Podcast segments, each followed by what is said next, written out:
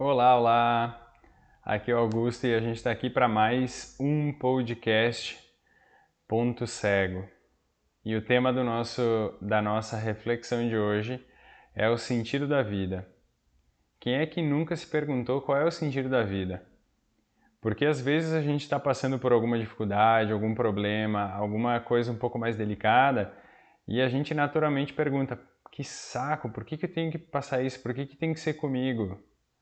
Ou muitas vezes quando a gente não consegue encontrar, é, se encontrar na própria vida. A gente faz as coisas, é, tá vivendo, tá tentando realizar muitas coisas e lá pelas tantas a gente questiona assim, será que isso é para mim mesmo? Será que eu estou no meu caminho? Será que eu estou seguindo o meu propósito? Que isso é uma coisa que muita gente tem falado ultimamente. Então, a pergunta que eu faço, qual é o sentido da vida? E para ilustrar e elucidar nossa reflexão de hoje, é, eu vou falar sobre um autor que para mim é um, uma, estudando um pouco das obras dele e, e, entendendo quem ele foi na vida dele, ele é um cara sensacional. O nome desse cara sensacional é Viktor Frankl, ele é um psiquiatra austríaco, se não me engano é austríaco, e ele viveu e fundamentou a, a terapia dele, a logoterapia, então a terapia do sentido, logo vem de logos, que significa sentido. Ele fundamentou a terapia dele é, vivendo no período da Segunda Guerra Mundial. Inclusive, ele foi é, preso de campo de concentração, sobreviveu, graças a Deus, e ele da, da, sobrevivência dele, da experiência que ele teve, ele construiu um legado muito importante para o mundo, que é essa visão e essa essa reflexão que ele propõe a respeito de como identificar, como encontrar o sentido da própria vida. Então, baseado nessa nessa pergunta, qual é o sentido da vida, é que muitas muitos de nós é, nos fazemos essa pergunta, muitos de nós fazemos para outras pessoas essa pergunta e também muitos de nós procuramos essa resposta em livros, em leituras, em meditações, em reflexões, em conversas com pessoas mais próximas. Muitas pessoas procuram com o suporte da religião tentar entender um pouco melhor o que seria o sentido da vida. E o que Viktor Frankl propõe é bastante profundo mas eu vou trazer de uma forma bem clara. Mas primeiro eu preciso contar um pouco mais da, daquilo que eu conheço da vida dele. Então, ele foi um psiquiatra é, formado nos Estados Unidos e ele foi morar na, na voltou para a terra natal dele para ficar com os pais no período do, do início da Segunda Guerra aí. É, eles são uma família, eles eram uma família de judeus e naquele período eles estavam com receio que alguma coisa pudesse acontecer, porque na real eles não estavam entendendo direito o que estava acontecendo ainda. E acabou que toda a família dele foi presa, é, todos foram levados para campos de concentração. Então ele, a esposa dele, os pais foram levados para campos de concentração. E é, depois de três anos ele foi liberto. E quando ele foi liberto, ele ficou sabendo então que a esposa e os pais dele haviam é, falecido. Não sei se foi exatamente quando ele foi liberto ou se foi durante é, o período que ele estava no campo de, de concentração que ele ficou sabendo isso. Mas isso nesse momento se torna irrelevante. É, então aí já dá para identificar algumas coisas muito complexas. Por exemplo, putz, o cara passou três anos em campo de concentração e desse período ele podia ter feito tudo que a gente imagina, tudo que cabe na nossa imaginação para ter é, assim dado um fim para essa condição medíocre, essa condição ruim, essa condição hostil que ele estava, né? Medíocre no sentido assim que, que sabe uma situação muito ruim mesmo. E ele preservou uma esperança de encontrar com a esposa dele depois que ele saísse do campo de concentração. Se é que isso viria a acontecer, mas dentro da, da, do coração e da mente dele ele conservou essa vontade de encontrar com ela. Então, em alguns trechos ele comenta que ele visualizava é, eles dois se encontrando, é, trocando afeto, esse tipo de coisa. E isso foi uma das coisas que, que alimentou é, a permanência dele. E por muitas vezes, nos relatos que ele traz nas obras dele, muitas vezes ele, ele comenta de situações muito sem explicação, assim, do tipo, é, era para ir num caminhão com um monte de presidiário lá para um campo de concentração tal, e do nada ele desistiu de ir, tinha a opção de escolher ir ou não ir.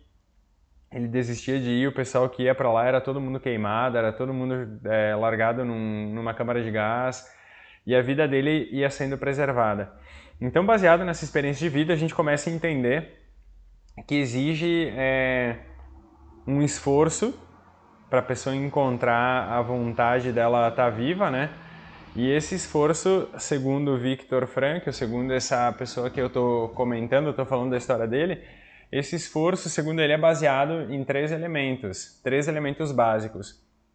Esses três elementos que ele traz como é, as, os pontos principais e fundamentais para a pessoa encontrar o sentido da vida eles são o seguinte: o primeiro deles é a pessoa entender que ela serve a um propósito maior. Então, quando a gente está no nosso trabalho, quando a gente está fazendo algum serviço social, quando a gente está prestando auxílio a alguma pessoa, quando a gente está é, simplesmente parando e escutando alguém e fazendo isso de uma prática assim que a gente consiga entender que isso está dentro, dentro de um propósito maior, a gente começa a entender que a gente tem um porquê já levantar todo dia, digamos assim. Então, se eu tenho um porquê levantar, que eu preciso atender as pessoas que eu vou atender, que eu preciso conversar com as pessoas com quem eu vou conversar, que eu preciso é, continuar sendo útil no meu trabalho, no meu convívio com as pessoas, com a minha família, é, acaba que isso me alimenta, isso me instiga a querer viver. Então, ali já é um, já é um indicativo de que a gente está indo em direção ao nosso sentido da vida. Mas uma coisa tem que ficar clara aqui: esse servir a um propósito maior, ele é a noção que a gente cria é, por de fato ser útil no mundo. E não por um, uma sensação de autoimportância desequilibrada, como se a nossa presença no mundo ela fosse uma coisa assim sem a minha presença no mundo o mundo não existe. É, eu sou a melhor pessoa do mundo que faz isso. Esse tipo de coisa que vai no sentido da alta importância desequilibrada. Então, a gente está olhando para a, a partir de si para si. Então é como se a gente olhasse através de um, olhasse para um espelho e enxergasse aquilo que a gente está fazendo da nossa vida. Então, servir um propósito maior é sim de fato perceber que a gente tem uma, alguma utilidade e essa utilidade ela é uma utilidade que está além do meu conforto. Então, se eu sirvo um propósito maior, a palavra maior indica que é maior que eu maior que a minha vontade individual. Isso tem que ficar claro. Um segundo elemento que ele traz é aceitar o sofrimento inevitável. Então, o que, que seria aceitar o sofrimento inevitável? É, eu vou dar um exemplo bem simples. O tempo está de chuva hoje, é provável que chova, e a gente é, muito comumente escuta as pessoas falando assim: ah, que saco, tá chovendo. Então, visivelmente, a pessoa não está aceitando isso.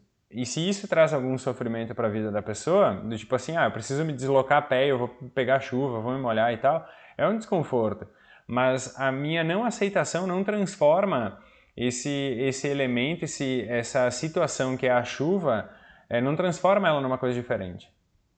Então, aceitar o sofrimento inevitável da vida é saber que às vezes as coisas saem do meu controle, que as pessoas falam e fazem coisas que eu não, não consigo intervir, não consigo mudar a forma como elas falam e fazem as coisas delas.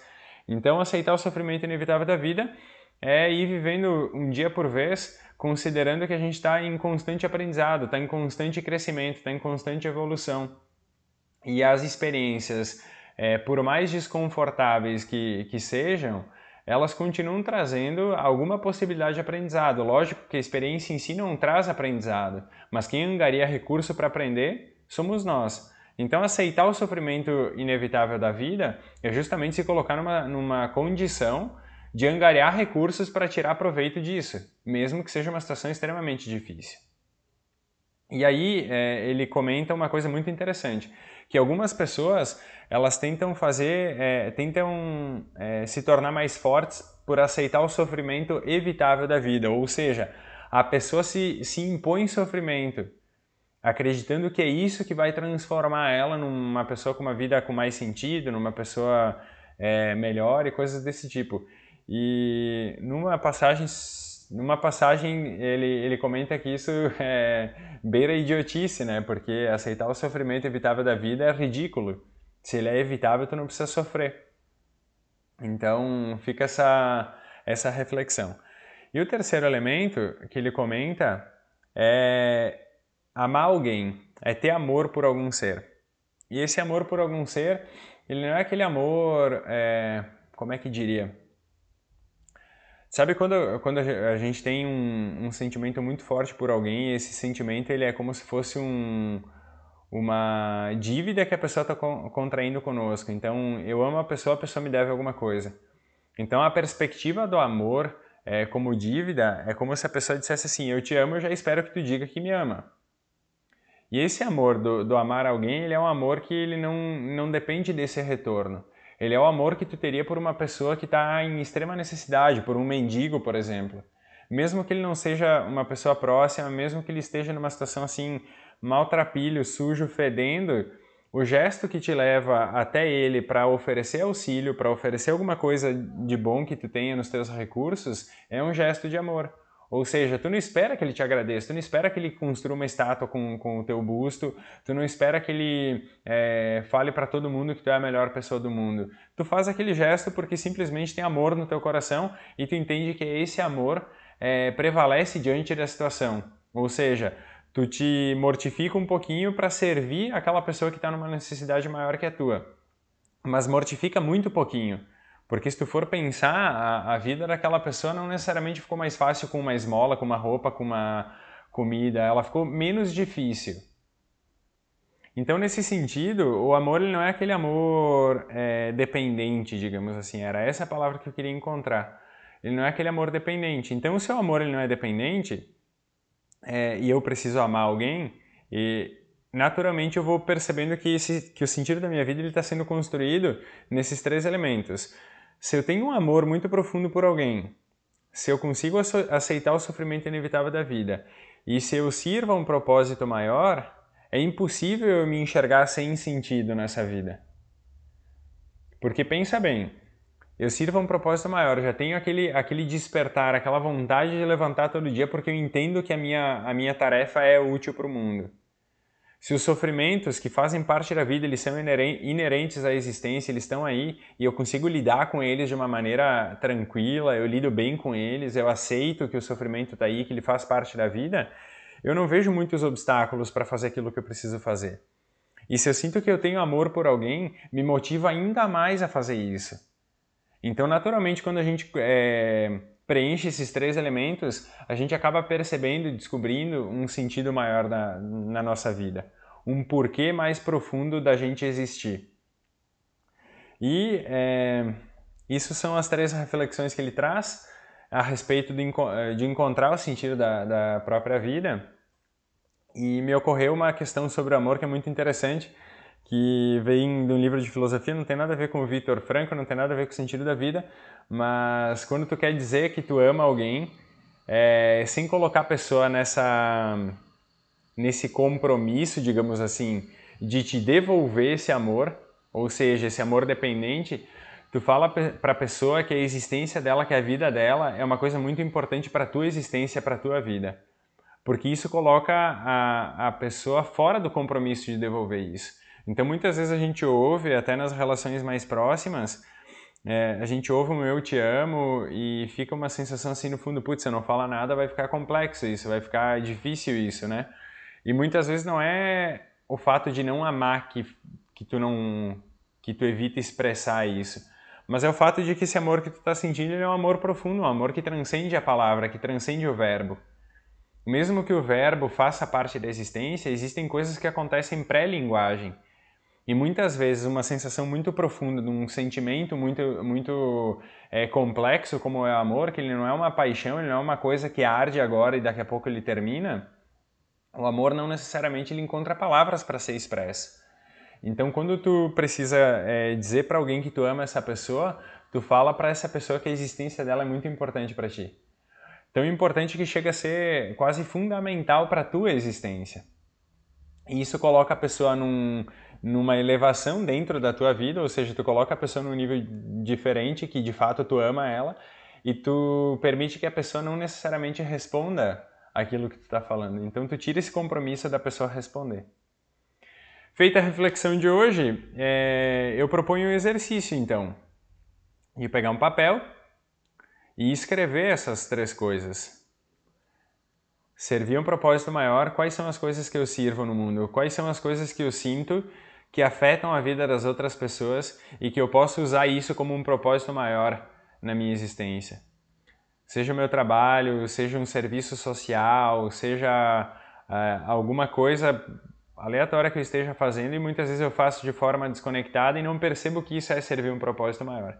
E caso tu não esteja servindo um propósito maior, não entenda que tu esteja servindo um propósito maior, tu pode procurar fazer isso, começar a fazer isso. Seja atender alguém, seja oferecer ajuda a alguém, oferecer algum auxílio a alguém que necessita, isso pode ser servir um propósito maior. Então, definir isso, treinar a aceitação do sofrimento inevitável da vida. Então, escrever num papel quais são as situações que, eu, que mais me deixam desconfortável no meu dia a dia. Sei lá, é quando eu converso com tal pessoa, tal pessoa vem me fala isso, aquele outro fala não sei o que, o meu trabalho, é, o meu relacionamento. Quais são as situações que mais são desconfortáveis hoje? E aceitar o sofrimento inevitável da vida não quer dizer ficar passivamente na situação mesmo que ela seja desconfortável. É trabalhar para que aquilo se realize, é trabalhar para que aquilo é, sirva de base para uma construção maior e melhor. E por último, amar alguém, fazer a lista das pessoas que verdadeiramente tu ama, que não tu não coloca esse amor no amor de dependência, mas tu coloca esse amor numa camada mais profunda, numa camada mais abrangente que diz assim, eu amo a pessoa e essa pessoa ela não tem um compromisso de volta comigo. Porque a, a responsabilidade pelo amor que eu estou sentindo é minha e não da pessoa, não do outro. Então eu vou nutrir esse amor porque esse amor é o amor que eu sinto. Então a minha responsabilidade sobre ele é simplesmente vivê-lo, é simplesmente amar aquela pessoa. Então faça esse exercício. Se tu te sentir à vontade, me comenta. Da mesma maneira, se tu te sentir à vontade, é, me pergunte aquilo que ficou, que não ficou tão claro, que deixou dúvida. E um grande abraço e a gente se vê na próxima reflexão.